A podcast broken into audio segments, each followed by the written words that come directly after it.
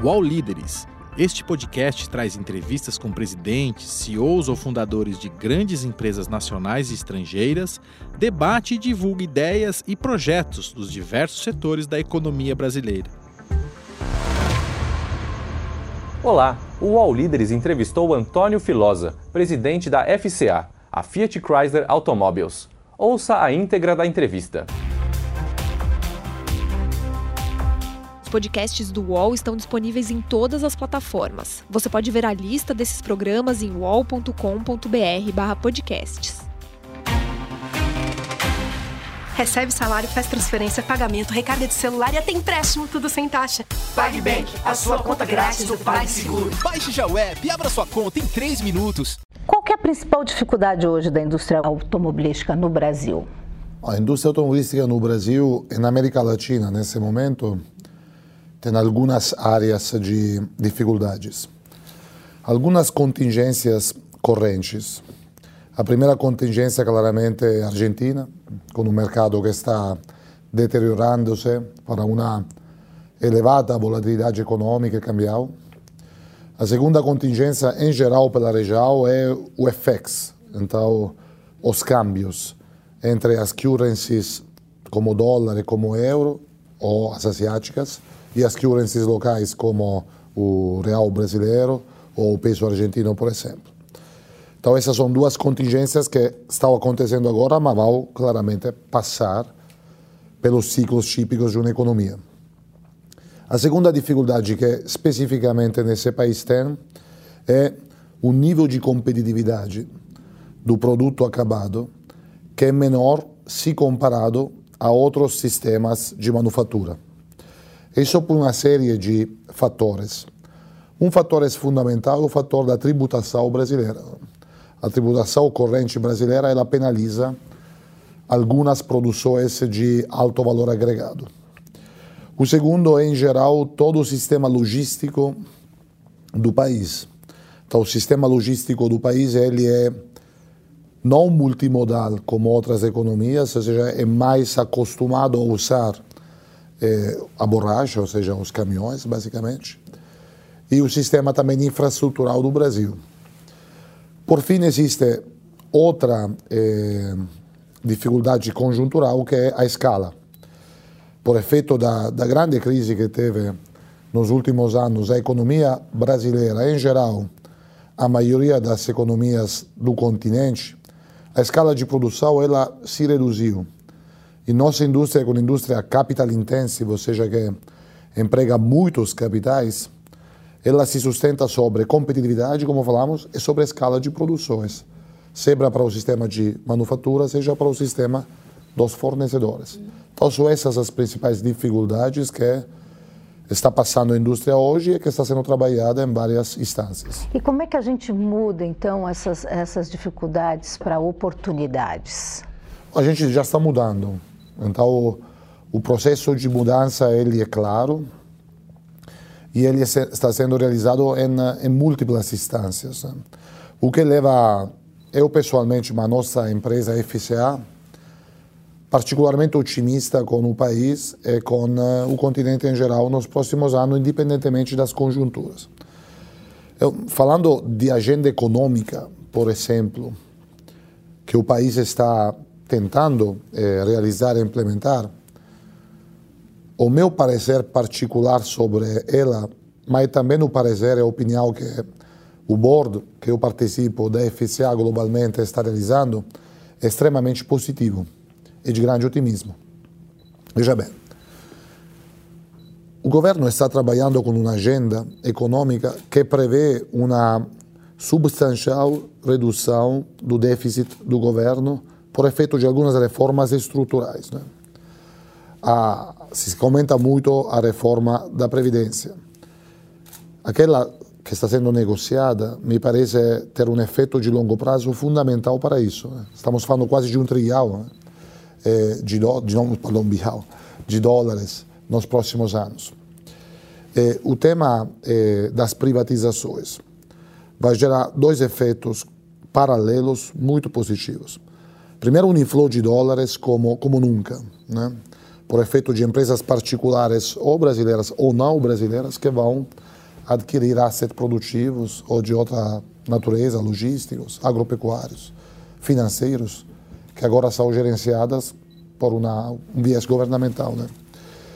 O inflow de dólares, então, é claro, é o primeiro benefício. O segundo benefício é o nível de competitividade que alguns mercados terão.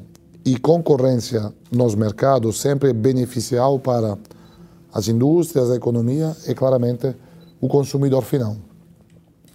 Então, o que se está trabalhando como agenda econômica é a trilha, um caminho de competitividade agregada ao sistema sistêmico, estrutural. Isso é muito positivo.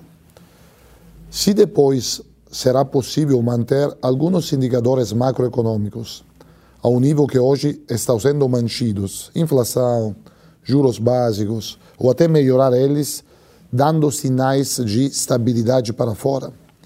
As agências de risco globais, né? então Moody's, Fitch, elas terão tendência a melhorar o nível de risco do sistema Brasil. E melhoras do nível de risco percebido do sistema econômico, sobretudo para mercados emergentes, também mobilizam grandes quantidades de recursos financeiros, que começam a enxergar aquela economia e os assets daquela economia, financeiros nesse caso, como bons investimentos para os investidores que representam. Isso adiciona dólares já um inflow de dólares muito positivo. Então imagina, você privatiza, você gera muita eh, competitividade estrutural, seja industrial, seja financeira, e faz isso em um ciclo econômico que todos esperam, mas acho que o Brasil vai confirmar, econômico positivo, de crescimento, com PIB crescimento. Também a máquina interna do crescimento, então, vai gerar riqueza. Então, a combinação desses três fatores, para mim e para a FCA globalmente, para o board da empresa, fazem enxergar agora o Brasil, e a América Latina sendo o Brasil a potência regional da América Latina, como um bom lugar para pensar no meio e no longo prazo. Agora, é claro que no curto prazo a economia brasileira é gigantesca né? e ela é multifacetada, digamos assim. Então, claro que no curto prazo, ainda alguns indicadores que já estão melhorando sofrem as consequências de um ciclo econômico repressivo tão longo. Mas o que se está colocando agora na agenda econômica do país, ela gera visões positivas no meio e longo prazo, como deve ser. Porque a visão de um país nunca pode ser um dia para o outro, de um mês para o outro. Deve sempre ser de maior eh, prazo. Isso é o trabalho que se está fazendo, digamos, como instância econômica geral. E depois tem o trabalho que as empresas estão fazendo. Não? Em geral, na nossa indústria, apesar das dificuldades que falamos antes, é claro um movimento que nós, por exemplo, como FCA globalmente, já decidimos fazer e outras estão fazendo, de investimentos em produtividade, de investimentos em indústria 4.0, de investimentos em, em, em, cadeia de valores de alta eficiência, o que associado a uma escala que verá maior, vai gerar, vai gerar riqueza também no setor privado, no setor que emprega, como a indústria. Tudo isso então gera para nós um otimismo verdadeiramente é, importante e, e, motivado racionalmente sobre, sobre, sobre o sistema. Você falou das privatizações. Quer dizer, para a indústria automobilística, quais seriam as empresas brasileiras que deveriam ser privatizadas hoje para gerar essa competitividade? Eu não falo de outras empresas que deveriam ser ou menos privatizadas, porque por isso tenho certeza que, por exemplo, o ministro Guedes, a equipe dele, tem um quadro claro. Agora, o que eu quero falar é que os mercados, quanto mais abertos e liberais, ou seja, quanto mais regidos por regras reais de competitividade, melhores sempre no meio e no longo prazo serão. E todas as vezes que uma entidade econômica privada entra em um business anteriormente quase governamental ou governamental, ela gera isso, né? Coloca um mindset concorrencial, define regras de meritocracia claras, eh, corre para melhorar indicadores econômicos de mercado, de satisfação interna. Se for um setor industrial, define uma gestão da cadeia de valor. E tudo isso é um, não sei se existe essa palavra em português, um volano positivo, uma, um mecanismo positivo para tudo isso. É como uma, uma bola de neve, nesse caso positivo, que vai ladeira embaixo, não é? ela engrossa e vira mais rápida, acelerada, porque a massa aumenta. Não? O Congresso deve uh, votar, deve apreciar aí nos próximos meses a reforma tributária. Uh, para a indústria automobilística, onde está o gargalo? É, onde está esse gargalo e, e, quais seriam os fatores na reforma tributária que poderiam ajudar no crescimento da indústria automobilística? Ótimo. É, o sistema tributário brasileiro ele é muito complexo, né? então é difícil de identificar um gargalo e de verdade talvez o gargalo em si está mesmo na complexidade como ele foi se organizando. Então, uma, uma reforma tributária que visa simplificar os sistemas tributários claramente ajuda a todos, não somente a indústria automobilística, né? ajuda o cidadão, que é muito importante, as famílias, as comunidades, as cidades, os estados, a União e as empresas, produtivas e, e, e não produtivas. Feito isso, como indústria particularmente, falamos muito antes de escala. A escala de um, de um país único ou, ou, de uma aglomeração de países reduzida, por exemplo, o Brasil e a Argentina, é uma escala por si reduzida. Né? É, o Brasil, em anos futuros, e visão otimística, pode chegar a 3 milhões de unidades como mercado total. Né? A Argentina, ao lado que hoje está bastante deprimida como mercado, pode voltar a ser um mercado de 700, 800 mil unidades daqui a 3, talvez 4 anos. Então poderíamos pensar nos dois países como 4 milhões, ainda assim uma escala não suficiente para o número de players que são instalados aqui com atividades industriais. Nós somos quase 20, né? como OEM, produzindo e movimentando cadeias de valores no Brasil. Para um mercado que é um quarto dos Estados Unidos em dois países, né? será um quarto, ainda não é, que será otimisticamente um quinto ou um sexto da China, né? sem falar de Ásia, sem falar de Europa e tudo. Então precisamos ganhar escala. E a forma de ganhar escala, se não é possível contar com o mercado interno e com o mercado mais perto que a Argentina é exportando. E o sistema tributário brasileiro não é totalmente competitivo quando se fala de exportações. De verdade, nós exportamos tributos junto com, com carros, ou com motores, ou com autopeças.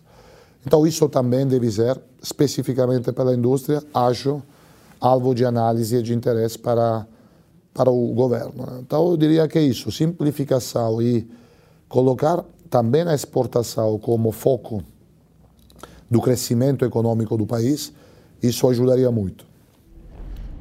Uhum.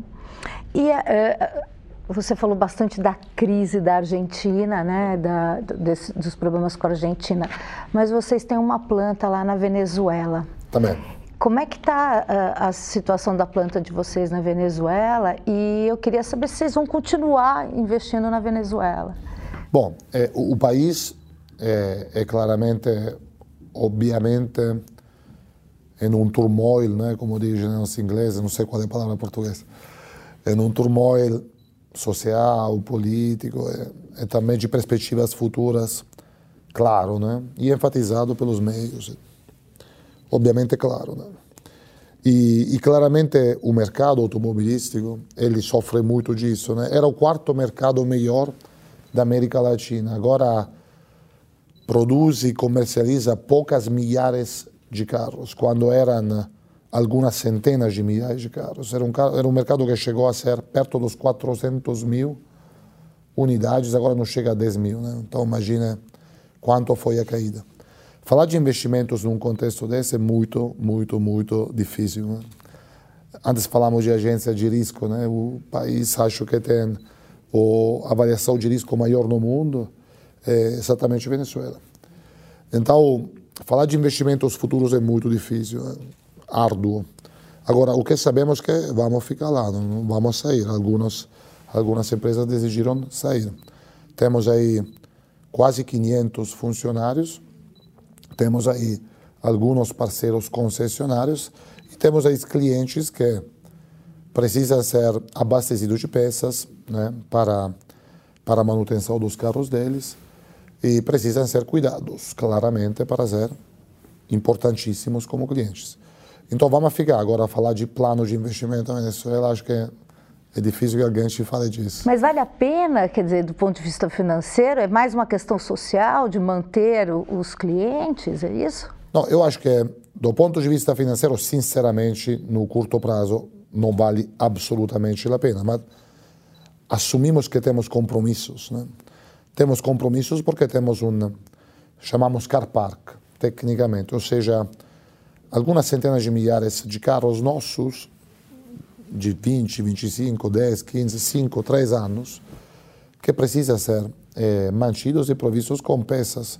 Qual seria a alternativa que um cliente que hoje tem, por exemplo, um Jeep Grand Cherokee, comprado nos últimos 10 anos, hoje teria de se abastecer de peças, somente através dos concessionários. E como os concessionários obtêm essa possibilidade de serviço? Através da empresa. Então, é por isso que, que vão ficar. Temos também, claramente, um compromisso social com 500 funcionários. Não podemos pensar em crescer, não tem sentido crescer, não vamos produzir muito, de verdade, pouquíssimo no curto prazo, mas, mas temos 500 funcionários. Então, precisamos também entender como ajudar eles a passar essa, esse momento. Mais uma vez, investimento para a idade de Venezuela é muito árduo pensar. Agora, mantenimento é o que queremos fazer. Uhum.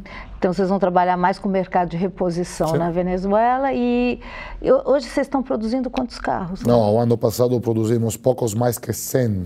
Quando produzíamos uh, 15 mil nos anos melhores. Então, é impossível falar de indústria lá. É absolutamente impossível falar de indústria, porque a indústria se sustenta com demanda. A demanda evaporou, digamos assim. E evaporou por razões muito maiores que, que as típicas razões econômicas. Por isso que é, é, é difícil falar de indústria lá. É, Carga tributária aqui no Brasil está alta, né? risco país e tem a questão da defasagem tecnológica. A gente ainda tem uma defasagem tecnológica. É, existe alguma perspectiva de investimentos da matriz imediatamente? É. Você consegue dizer quanto? Nós, isso já, já temos falado bastante. É, primeiro, carga tributária está alta, mas tem um plano de revisão, como falamos que seria ótimo se fosse um plano de simplificação, claramente de maior competitividade e também de focos no, no export. Risco do país, de verdade, já tende a melhorar e melhorou muito. Algumas agências ainda não melhoraram a prestação de risco do país, mas, em geral, ele não é fora da, da curva e não é piorativo respeito ao passado, ao contrário.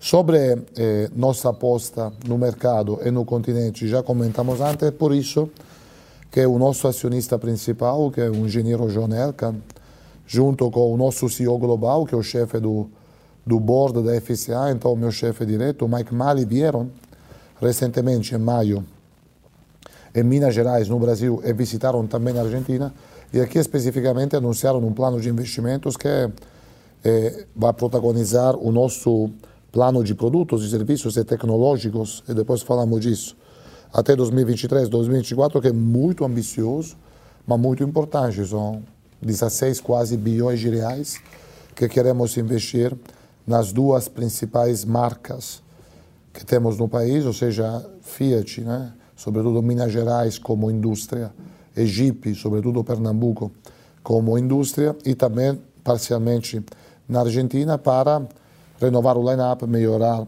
o, a oferta tecnológica para, para, para os nossos clientes e os nossos concessionários, realizar importantes progressos de indústria 4.0, pesquisa e desenvolvimento. Então, tudo isso está acontecendo. O plano já foi confirmado para o acionista e para o CEO global da empresa, eu estava junto claramente. É um plano que nunca é um cheque em branco, né? Então precisa ser confirmado com resultados, com a coerência da visão do país versus o que se está realizando, mas é confirmado, endossado por as máximas autoridades da nossa empresa. E já em andamento, né? Por exemplo, você estava falando de gap tecnológico. Ontem, exatamente ontem, inauguramos em Minas Gerais o, o nosso Safety Center para a América Latina, que é uma, um ambiente de pesquisa e desenvolvimento, onde, por exemplo, realizamos crash test, eh, verificamos e melhoramos parâmetros de resistência estrutural dos materiais do carro para segurança passiva, eh, identificamos estratégias de segurança ativa, tudo que é relacionado a safety, se trabalha com engenheiros e com tecnologias, por exemplo, nesse centro, o Safety Center, investimento importante que ontem eh, realizamos para, para, digamos, que não é da indústria a imagem clara é o crash test. Então, o carro grande, mas tem muito mais atrás, claramente. Então, a nossa motivação é sustentada sobre o pensamento que falei antes, que é discutido no board da empresa todo mês, sobre o Brasil e sobre o continente, nos levou a definir esse investimento. Quais os pilares do investimento? Line-up de produtos, que temos que sempre nos questionar para melhorar, e tecnologias. Então, é claro que o cliente brasileiro tem duas percepções tecnológicas muito claras. A conectividade, que deve ser um elemento sempre mais claro do, do carro, e a eficiência energética. Não? Isso é consumo, é meio ambiente e também performance de powertrain, motores e transmissões. Esses são dois pilares tecnológicos, técnicos, perdão. Como pilar tecnológico a renovação das plantas. Pernambuco Jeep é já super é, tecnológica automatizada. Betim está chegando lá, aumentando a automação, trabalhando sobre digital potential, indústria 4.0 para fazer também nosso papel, que é aumentar a produtividade do produto acabado. Temos que fazer isso também, né? E depois pesquisa e desenvolvimento. Nós temos quase 1.500 entre engenheiros e designers no Brasil, que projetam os carros brasileiros da Fiat e da América Latina os carros brasileiros da Jeep e da América Latina, mas que também hoje está ao nível de competência tão reconhecido que, por exemplo, vendem horas a Maserati. Maserati é um hyper luxury brand que temos a sorte de ter, que é vendido sobretudo em Ásia, Europa e Norte América, mas feito também com horas de engenharia, sobretudo em software, que vem de Pernambuco e de Minas Gerais. Então, a força de ter uma empresa global é também isso, poder alavancar competências globalmente. Nós já somos reconhecidos como uma competência engenheirística chave para a FCA globalmente. Porque temos 1.500 engenheiros, estamos investindo em tecnologia. Você falou de, uh, de, de, de, mudar, né? de, de, enfim, de atualizar a linha, as, as, linhas de carros e tudo. O que, que a gente vai ter, o que, que a gente pode esperar da Fiat? Há muita coisa. É, carro é feito de peças, primeira coisa. Né? Então, para pensar em mudar é, os modelos que você tem, você deve mudar também as autoparts, né? as peças que você tem. Então, o primeiro investimento que já começamos a, a montar as linhas é que Maio John Elkan, o nosso CEO global, e, e Mike Malley, perdão, John Elkan, o nosso chairman, e Mike Malley, o nosso CEO global, eles investiram, né, eles anunciaram foi powertrain. Então vamos colocar, estamos colocando uma fábrica nova, um brownfield, com linhas novas, para três motores novos, turbo, com alta eficiência, seja de consumo, seja performance, e ambientalmente alinhado com os corretos e mais estritos e rigorosos parâmetros de emissões de Rota 2030 em Betim. Então, primeiro, se precisamos renovar, vamos começar renovando o coração, né? então motores e transmissões. Também as transmissões, os câmbios, sobretudo os automáticos, estamos trabalhando para novas soluções que vão chegar junto com os motores. Feito isso, e trabalhando com os demais fornecedores principais da cadeia de valor, vamos falar de modelos. Então, Jeep já hoje tem produ produção local de Jeep Renegade e Jeep Compass, que são dois modelos que orgulhosamente são líderes do mercado de SUV, né? no Brasil, na Argentina e em alguns países da América Latina. E Jeep achamos que era hora, depois de ter demonstrado que a fábrica está lá tecnologicamente avançadíssimas, que os 12 mil, de verdade quase 14 mil já, colegas seja da fábrica Jeep, seja dos fornecedores ao lado, são determinados, competentes e preparados para encarar novos desafios, Jeep vai receber um terceiro modelo local, né? E esse terceiro modelo local vai ser a oferta mais premium que teremos para o mercado América Latina sobre a Jeep. Então, se já Renegade é um excelente modelo, Compass vai já numa lógica de sofisticação, lá entraremos numa lógica ainda mais premium para a Jeep. Fiat, ela hoje está desempenhando um papel muito interessante no mundo das pickups. Então, Fiat Toro, que também foi lançada recentemente, ela anda muito bem. E na última semana, o novo Toro, que tem novas versões e novas inovações, sobretudo de infotainment, foi lançado em Pernambuco. Temos outra picape que é a Fiat Strada, que queremos rapidamente renovar, faz parte do nosso plano.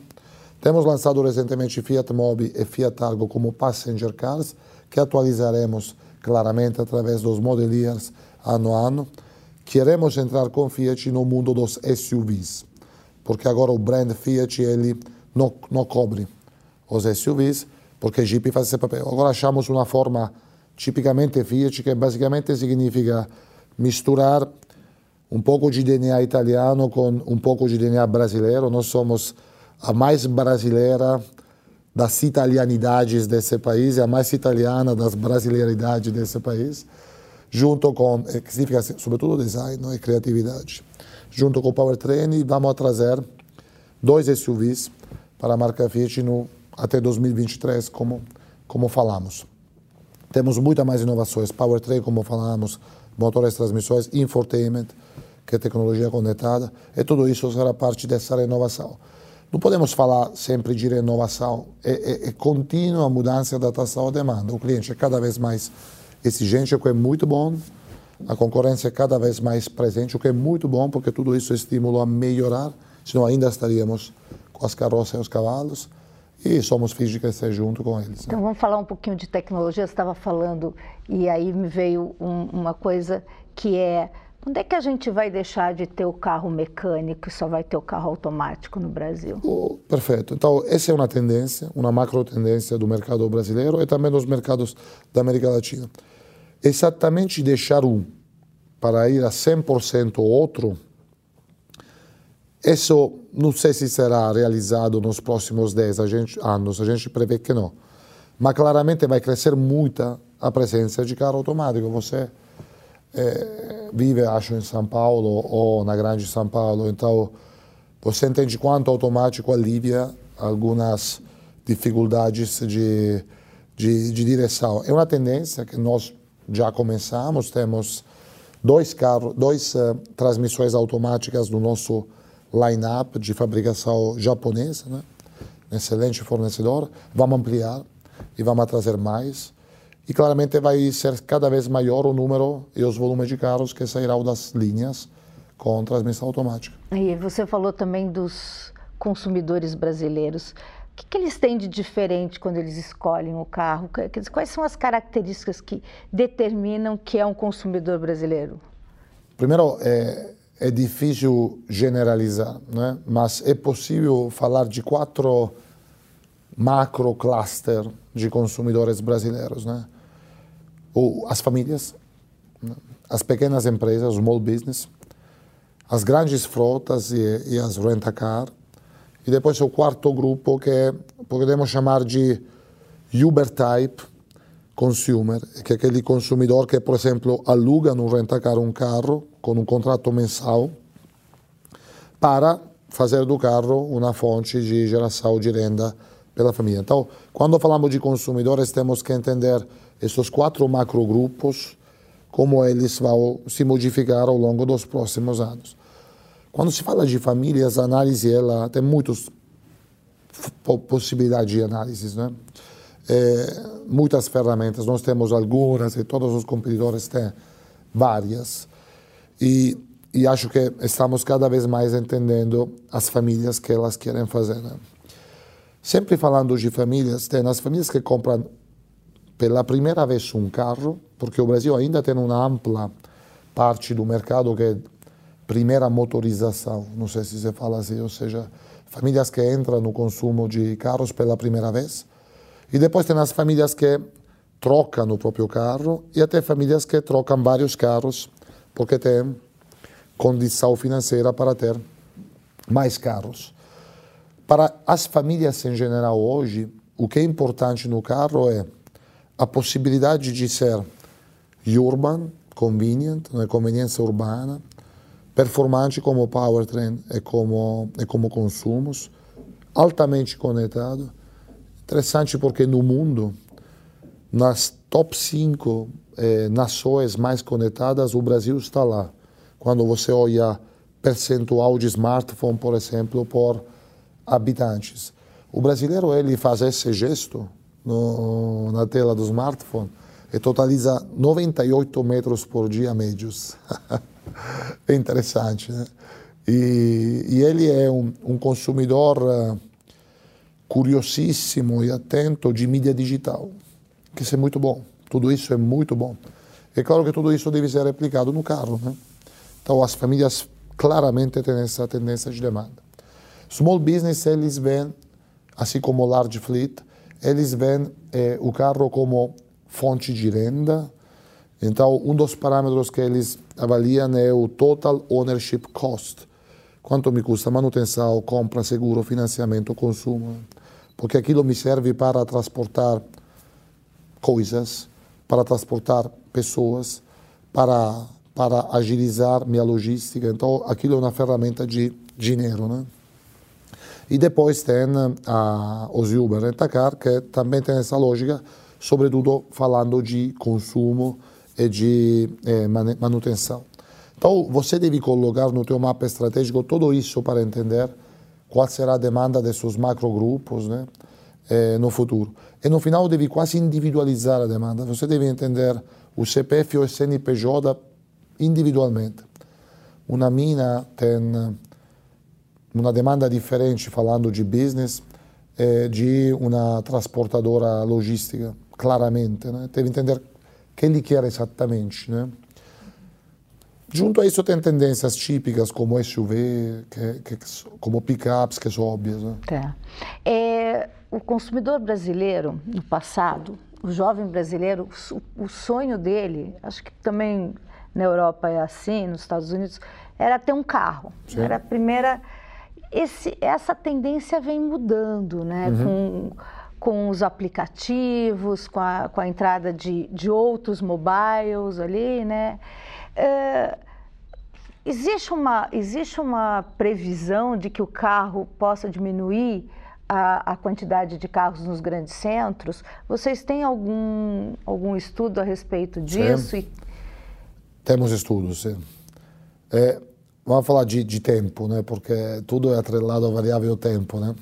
Então, é, os grandes centros eles têm claros problemas de mobilidade urbana, para os quais devem existir respostas no mercado automobilístico, mas também fora do mercado automobilístico. O transporte público deve ser melhorado, né?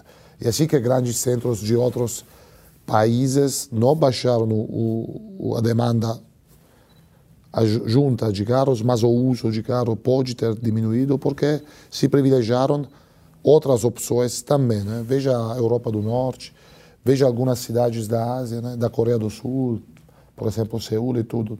Investimentos gigantescos em viabilidade urbana, seja quando se fala de automóveis, seja quando se fala de outros meios. Né? Agora, os aplicativos, eles claramente mudam o cenário competitivo da indústria. Mas até agora somente agregam demanda. Vou te fazer uma demanda, uma pergunta. Você tem carros? Quantos carros tem? Dois carros. Você usou Uber? Sim. Então você comprou dois carros e favoreceu a compra de muitos mais, porque Uber é a tua alternativa. Agora, talvez um dia você pensará de vender um carro. Ainda se a tua demanda de Uber adicionou muitas unidades a esse macro mercado que vejo em você, que é e a sua família. Né? Então, nesse momento, existe um aumento generalizado da demanda, que no Brasil foi comprimido, reduzido nos últimos anos, porque, obviamente, teve uma forte crise, né? mas vai voltar. E no mundo é muito impulsionada para os emerging countries que se estão dando bem. Indonésia, Malésia, Camboja, Vietnã, são mercados já gigantescos que 10 anos atrás eram bem menores. Né? No futuro, claro que vai mudar, vai mudar cada vez mais. E acho que todos os competidores nós também estamos enxergando o chamado TAAS, que é Transportation as a Service, como uma das respostas dessa mobilidade. Então, alguém começar a pensar de comprar milhas ou quilômetros em lugar de carros, junto talvez a um carro. Isso. E Transportation as a Service, tecnologicamente, pode ser a chave para impulsionar ainda mais o que já é uma tendência forte, que é, é autonomous driving, né?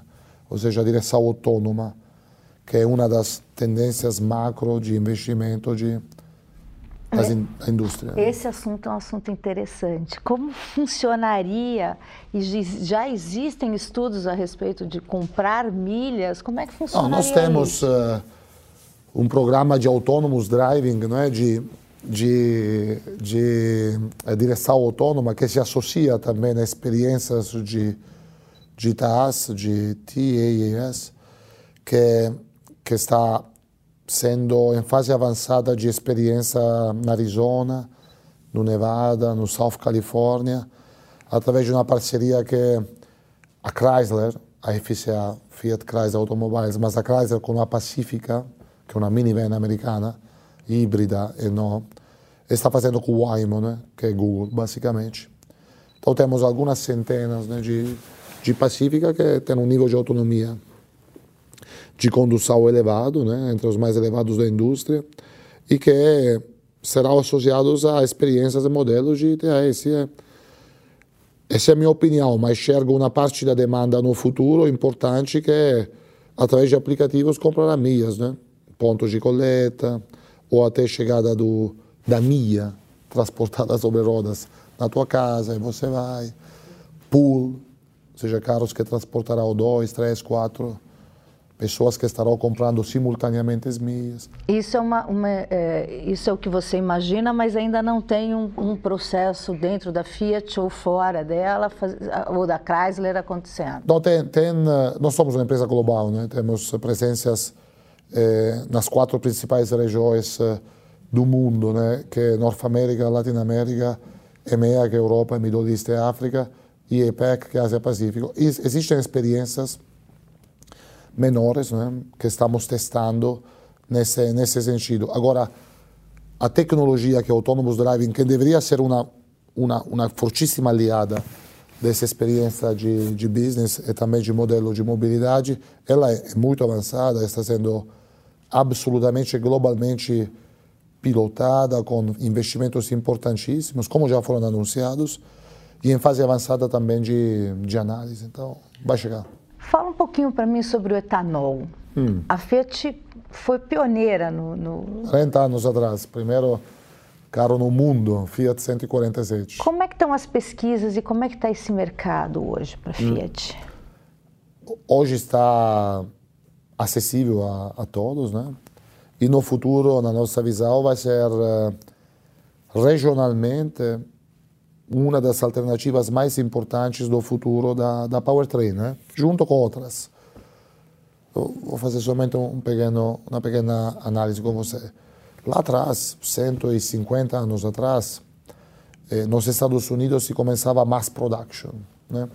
As escalas uh, da, da indústria, elas cresceram pouco a pouco e, digamos assim, nos primeiros 30, 40 anos de história, passaram alguns milhões de carros. Né? Nós vamos agora para 100, globalmente, milhões de carros e mais vendidos no mundo. A escala duplicou. Lá atrás, a escolha era como vamos mover esses carros produzidos em massa, não é? com as tecnologias que temos.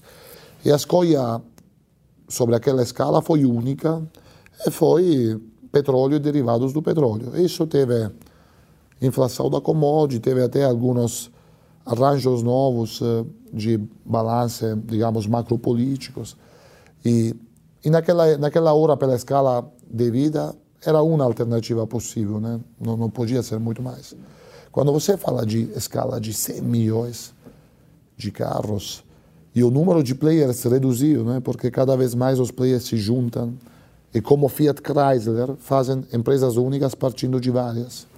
Então, escalas maiores e players, digamos assim, menores respeito ao passado, a escolha natural será diversificar o portfólio. E uma das alternativas regionais que temos é etanol.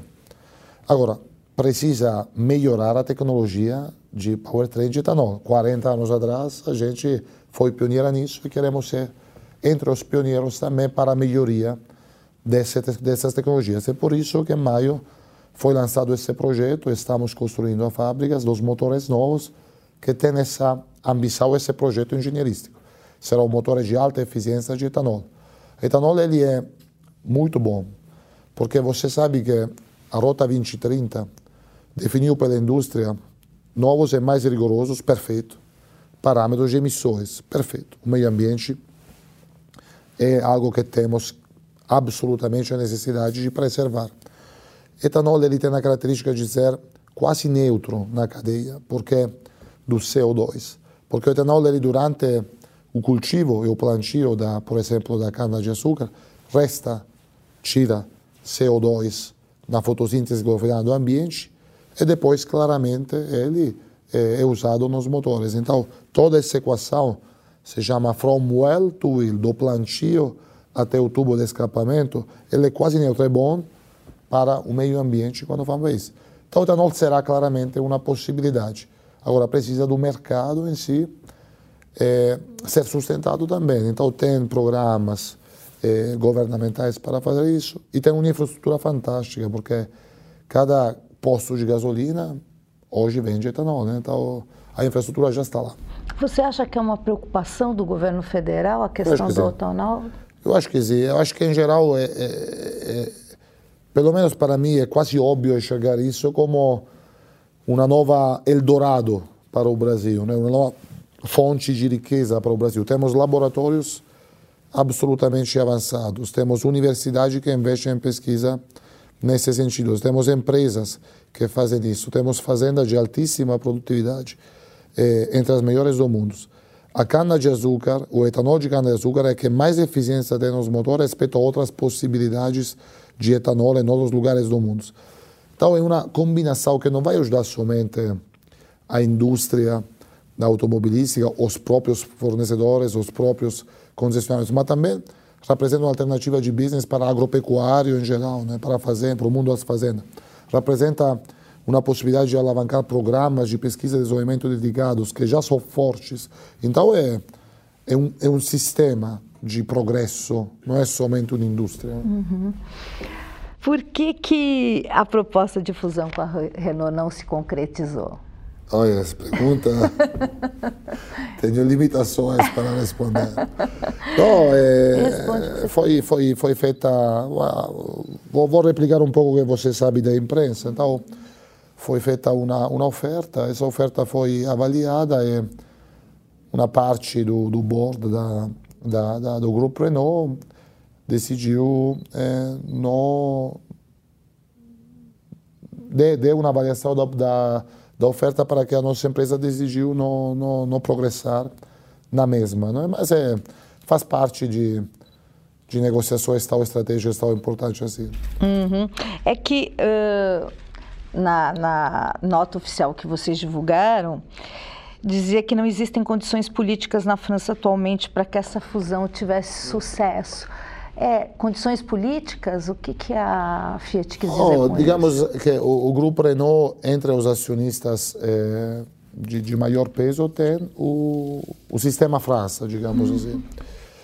Eu acho que a nota foi escrita nessa direção, porque a parte do, do board do grupo Renault que, que é, fez avaliações específicas foi é, daquele lado. Então, acho que o, a nota ela expressa isso. Agora, industrialmente, engenheiristicamente, como cadeias de valor, como o chamamos, chamado footprint industrial, as fábricas que temos no mundo, tinha muitas das condições para dar certo. Né?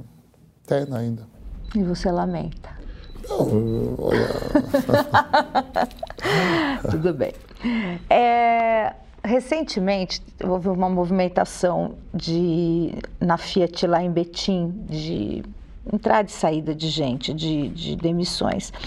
Como é, qual que é o futuro dos empregos no Brasil na indústria automobilística? Sim. Como é que você vê? Ah, é, teve uma crise né, nos últimos cinco anos. Nos últimos cinco anos teve uma baixa de volumes expressiva. Né? Imagina que o mercado já superou 3,6 milhões de veículos no Brasil. Já o mercado argentino quase chegou a um milhão. Agora o mercado argentino está a 450 mil como previsão de de mercado do ano, 45% somente do quase o máximo que atingiu. O Brasil esse ano vai a 2,7, né? quase um milhão de veículos a mais do máximo que atingiu. Então, claramente, é, eu falei que a nossa indústria é capital intensive, mas também é human intensive. Então, claramente, nos últimos cinco anos teve um enxugamento de alguns quadros. Mas agora vamos começar, é, com o mercado retornando, a empregar mais. Né? Nós e o sistema de fornecedores. A nova fábrica de motores, claramente, é uma nova fábrica de motores. Então, temos o Fire, alguns, temos o Evo e Torque, que já tem as pessoas trabalhando neles, e teremos outros motores a fazer com novas pessoas. Isso necessitará de novos fornecedores. Os novos modelos, os SUVs da Fiat, a renovação da gama, o terceiro modelo da Jeep, também fará isso. Agora, desde o ano passado, esse ano, nós entramos com um turno novo inteiro, por exemplo, no polo automotivo Jeep de Pernambuco. Nós entramos com um turno novo, então significa todo um terço de pessoas a mais, o terceiro turno, e os nossos fornecedores fizeram isso. Lá temos 17 fornecedores que todos tiveram que atualizar o próprio quadro de pessoas para os volumes que a fábrica estava puxando. Então, o ciclo vai ser positivo. E o ciclo passado foi negativo porque a indústria caiu seguindo a economia, seja no Brasil, seja na Argentina. Qual é a, o, a característica do trabalhador? Né? Do passado a gente tinha um trabalhador que eram, que eram, que eram os mecânicos. Qual é a característica do trabalhador, do novo trabalhador da indústria automobilística? A nova disciplina de produção da indústria automobilística é a indústria 4.0. E essa disciplina ela emprega um monte de coisas novas, simulações digitais, apoio digital à produção. O operador de produção, que, by the way, o brasileiro é entre os melhores, se não o melhor que a FCA globalmente conhece. Né? Flexível, criativo, dedicado. Os níveis de assentismo que temos nas nossas fábricas, comparados com os níveis de assentismo que tem nas fábricas de outros países no mundo, são entre os melhores, se não os melhores. O que fala da dedicação e da determinação desse operador. Mas não somente operadores.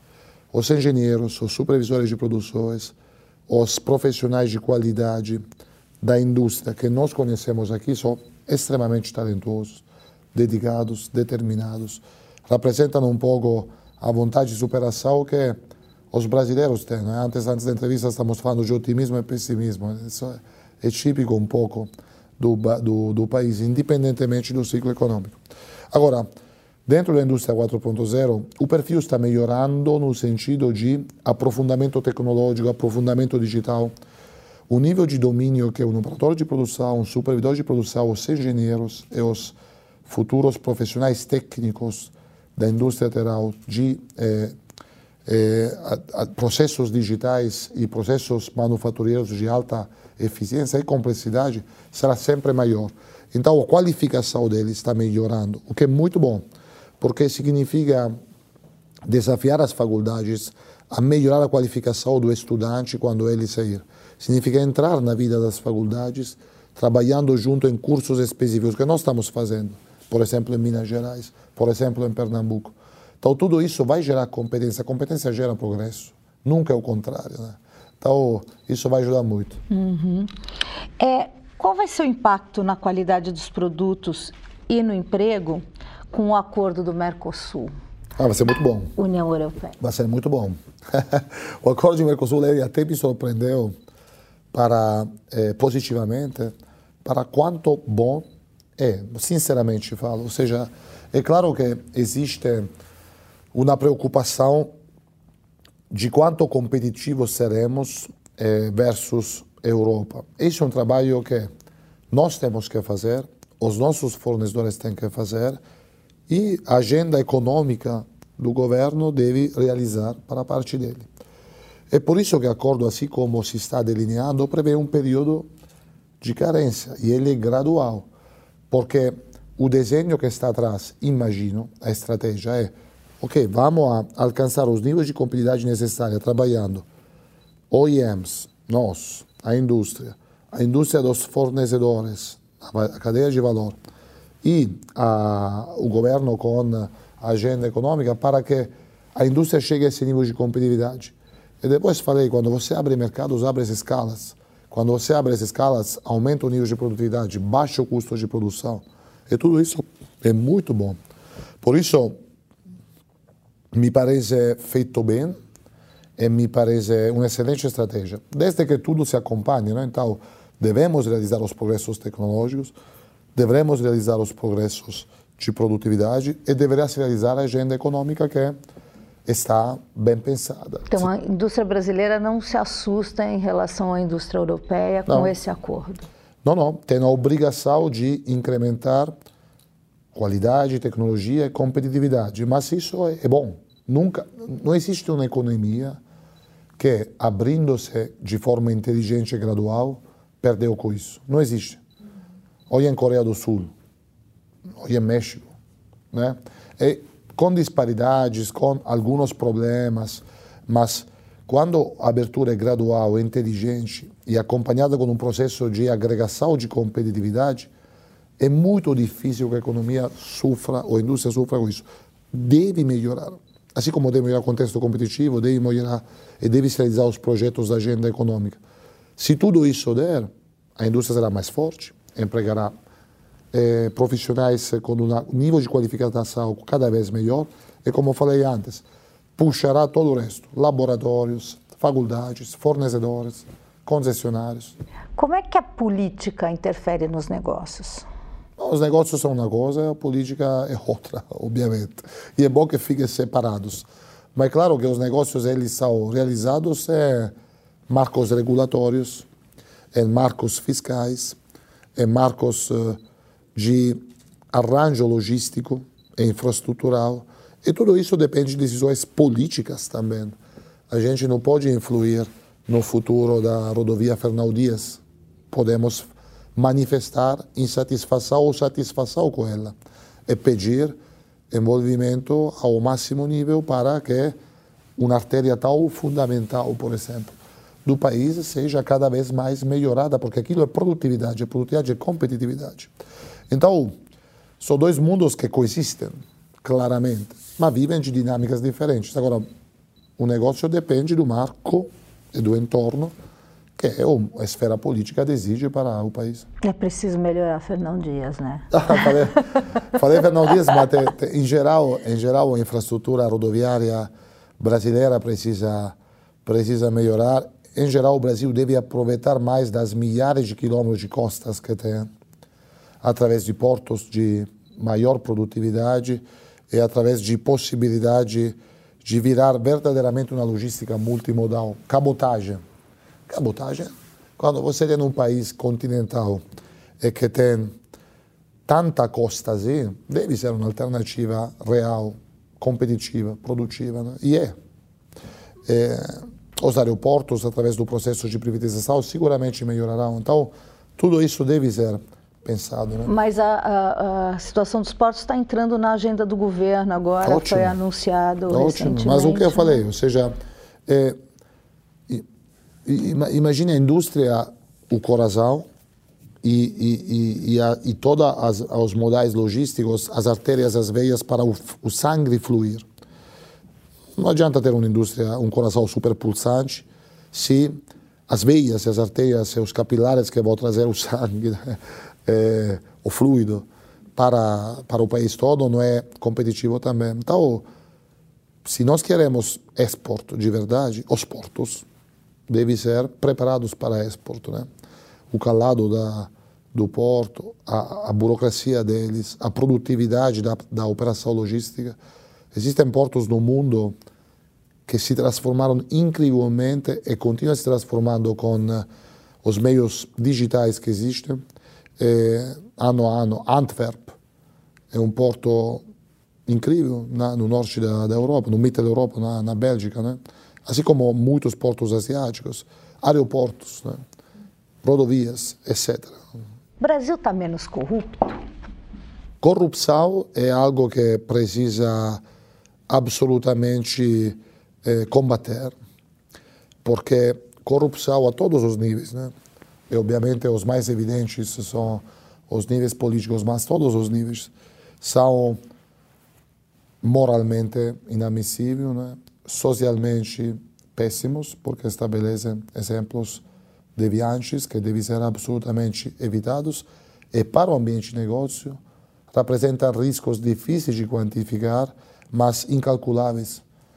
É a credibilidade que o mundo cria para ele sobre o conceito de um país que tem problemas de corrupção é infinitamente menor para negócios que a credibilidade de um país que combate a corrupção é, ou que é quase livre de corrupção. Né? Então, deve ser absolutamente debelado. Agora, me parece que o caminho também naquela direção está sendo proposto. Uhum. Você é italiano. Sim. Né? E a Itália sofreu aí uma depuração durante bastante hum. tempo ali da, da corrupção.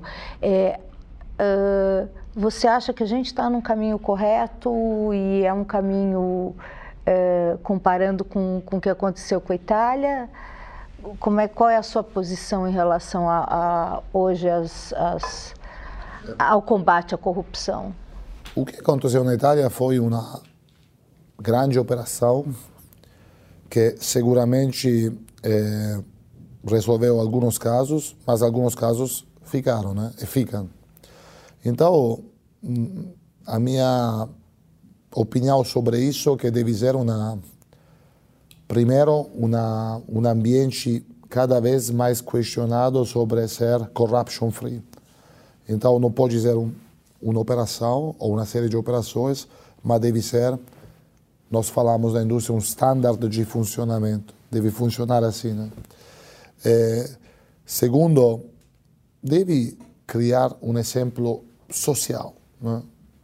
Cuidar da corrupção é um exemplo para a sociedade toda, né? E acaba tendo impactos positivos para todos. Então, o caminho deve ser da continuidade e não da operação individual. Agora, a operação individual é bom para a máquina começar a ir naquela, naquela direção. E a visibilidade que se dá do tema também é, é bom, porque gera aquela humana e correta indignação que pode ainda mais acelerar e mover essa máquina. Então. Vamos falar um pouquinho mais de tecnologia e da Sim. indústria 4.0. Okay. Eu queria que você trouxesse um pouco uh, ah, para o leitor uh, Quais são, as, quais, quais são as tecnologias que ele vai poder ver no futuro, nos carros, e que, ou as que existem hoje também? Como é que ele percebe essa inteligência artificial e essa indústria 4.0 quando ele dirige o carro dele? Ok. O, vou fazer um quadro de todo que é a indústria 4.0. Então, vamos, você pergunta sobre o consumidor, perfeito. Uhum. Então, o consumidor, ele terá, é, cada vez mais, nos anos a vir, é, a possibilidade de fazer com o carro que ele hoje está acostumado a fazer com o smartphone é, ou com um device próprio ou até mais, né? Então vai ter voice control, então o consumidor vai falar toca essa música, né? E o carro vai ser inteligente o suficiente para ler o sotaque, o idioma e para que o Rolling Stones toquem como ele pediu, né? É, vai ter a possibilidade sempre através de voice command ou digitando, de, por exemplo, pagar contas, de ter uma assistência direta no próprio carro. E também de se conectar, por exemplo, com outros sistemas, tipo a casa, se a casa for, eh, digamos assim, pronta para se conectar com o carro. Isso vai acontecer. Agora, indo dentro da indústria, como isso se realiza? Pesquisa e desenvolvimento, alianças com parceiros que não são tipicamente da indústria, por exemplo, Google, por exemplo, Facebook, por exemplo, WhatsApp, por exemplo, outros. é, então ampliando a abrangência das colaborações tecnológicas e técnicas que tipicamente a indústria tinha. Sempre indo atrás. Uma cadeia de valor, seja, fornecedores que também entendam e abraçam esses conceitos, e muitos, sobretudo globalmente, já fizeram ou estão fazendo. Modelos de comercialização cada vez mais digitais, então, em geral, a concessionária vai ser menor, com menos carros lá, mas mais telas para poder navegar o carro eh, com uma touchscreen e entender como ele funcionará ou se ele é adequado às próprias exigências. Né? Então, tudo isso vai acontecer. E depois você chega na fábrica, e a fábrica também vai a produzir com esse viés. O robô que hoje dá um ponto de solda, ele digitalmente falará com o seu manutentor, que terá um device tipo smartwatch, e ele verá, esse robô precisa de manutenção. Então não precisa mais de um manutentor sempre ao lado da máquina, mas ele pode fazer outras coisas, por exemplo, treinar outras pessoas. E em momento real time ser avisado que precisa mandar alguém lá, ou ele mesmo ir lá para cuidar daquela máquina. Esse é um exemplo. Falei antes que as nossas fábricas têm um nível de absenteísmo menores de todas as demais fábricas que temos no mundo. Isso porque a determinação, a dedicação do eh, profissional brasileira ou brasileiro é incrível. Como melhorar o nível de absenteísmo tão alto? Prevenindo, né? Ou seja, prevenindo o, o microacidente, a, a lesão muscular. Então, existem hoje estudos que nossos operários, nossos previsores de produção fazem intensos sobre ergonomia do operário. Né? Porque o operário que faz um movimento por quanto agevolado seja durante oito horas, esforça músculos. E mais além disso, através da, da sempre da indústria 4.0, um grupo de eh, profissionais de produção brasileiros na FCA Global criou um standard que depois foi adotado pela FCA, também mundo afora, que é uma leitura termal da temperatura do corpo. Então, nós estamos experimentando isso, estamos vendo quais são as áreas musculares que ficam mais vermelhas ou, ou mais laranjas nesse esquema, aquela significa que pode, daqui a algumas centenas de horas de uso ergonômico, gerar uma lesão. Então vamos prevenir. Por exemplo, trocamos o operário. Esse operário já está um nível laranja, digamos assim, que significa que daqui a três semanas poderia ter um pequeno fastídio e daqui a dois meses parar porque estão com um pouco de dor. Então, eh, vamos operar, vamos substituir antes derrotamos. Ou, por exemplo, se essa operação que está gerando essa, talvez a gente baixe o ponto e melhora a ergonomia. Então, tudo isso se está fazendo. Agora, é muito bonito falar de indústria 4.0, né? E é correto, mas são as pessoas. Essa foi uma ideia destas pessoas, né? que não sempre são engenheiros também, ou são pesquisadores, mas também são pessoas que são tão dedicadas à necessidade de melhorar o ambiente de trabalho que querem participar nisso, né? Muito bom. É... Quais são as características de um bom líder? Ah, de um bom líder. É, escutar, né? Seguramente. Ter uma capacidade de é, se questionar, porque existem momentos que, quando no comando de organizações é muito grande, muito complexas, existem alguns momentos que é, é percebido uma certa solidão. Né? Agora eu tenho que tomar decisão. De verdade, esse processo é muito melhorado se você exercita a escuta, se você reúne pessoas, se permite a essas pessoas de se manifestar sobre um assunto que pode gerar depois uma decisão. É claro que a decisão é sua. Né? ou sua junto com o grupo restrito de pessoas que você quer envolver na decisão. Mas opiniões diferentes agregam muito ao que será a decisão final. Então, escutar é fundamental. Definir uma estratégia e continuamente alinhar com, com um número maior das pessoas do teu time essa estratégia também é fundamental. Você deve dar um purpose, né? Uma, um meaning, um significado para as pessoas trabalhar no teu projeto. As rotinas são complexas, os problemas da rotina são diários, horários, minuto a minuto.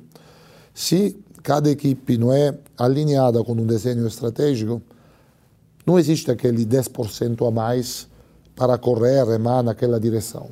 Então precisa fazer isso. Trabalhar na inclusão da organização também é fundamental. Nós temos uma herança engenheirística que fez da nossa organização uma organização um pouco mono. E não pode ser mono, porque deve ser o espelho da organização que quer ter o privilégio de servir. É uma das sociedades, então, de grupo de consumidores mais diversos do mundo, exatamente a brasileira. Né? A brasileira é uma sociedade maravilhosa porque se compõe de múltiplas, múltiplas religiosas, religiões, claramente dois gêneros, múltiplas eh, orientações sexuais, múltiplas orientações políticas, múltiplas etnias. Tudo isso é a beleza da sociedade que queremos servir. Nós, como organização, temos que ser cada vez mais espelho disso. Então, temos que planejar a nossa meritocracia baseada sobre paridade de oportunidades para que essa organização espelhe a sociedade que quer ter o privilégio cada vez mais de servir. Deve ser uma organização estendida. Nós não somos nada sem fornecedores e sem concessionários.